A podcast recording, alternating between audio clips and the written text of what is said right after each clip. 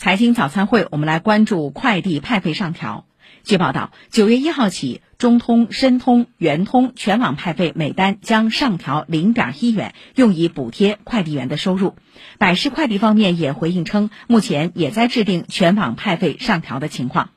所谓的派费是发件网点支付给派件网点的费用，一般由发件网点付给总部，再由总部转移给派件网点。而消费者一般看到的快递价格，并不是由总部制定，而是各个地方加盟网点自行确定。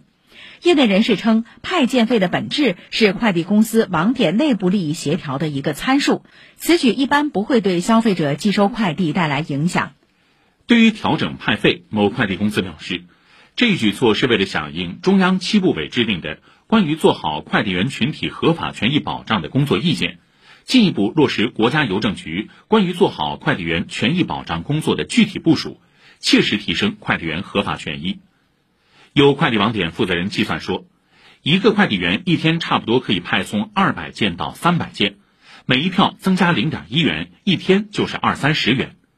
按照这一算法。如果快递企业将末端派送费每票提涨零点一元的政策落实到位，那么一位快递员一个月的收入就可能增加约五百元上下。派费的上调能够直接进入快递员手中吗？申通快递表示，将严令网点必须严格贯彻落实政策，不折不扣的汇利到快递员。此外，中通方面也规定，上涨的派费将直发到派件业务员掌中通 APP。全国所有网点现有支付业务员的派费标准不得下降。记者多方了解到，近一两年各大品牌的末端派费其实都有所下调。北京市一位从业多年的快递员表示，目前自己拿到的末端派费已经从此前的每单一点八元下降到了一点四元左右。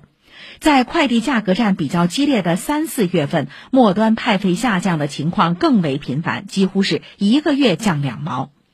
为了平衡派费下降和快递员收益的问题，一些地区开始整合不同品牌的网点，实行共配模式，即同一批快递员承担多家快递企业的配送任务。随之，一个快递员每天负责的派件数量增加了不少，配送效率得到提高，冲抵了一部分派费下降的损失。但负责的区域也减少了，对快递员的整体收益并没有太大注意。因此，有快递业内人士认为，提涨末端派送费是薪水留人的重要体现，将对稳定快递员的工作信心起到明显作用。除了薪资保障问题得到重视以外，关于做好快递员群体合法权益保障的工作意见，也对快递员的社会保障问题提出了要求，比如要给快递员提供工伤保险、人身意外保险等险种。对于消费者而言，价格是大家关心的问题，这次调整派费会最终传导到消费者吗？目前多家快递公司表示，调整派件费只是快递公司内部结算的费用，对普通消费者并没有太大影响。有网友觉得快递小哥的确辛苦，真的涨一毛钱也能接受。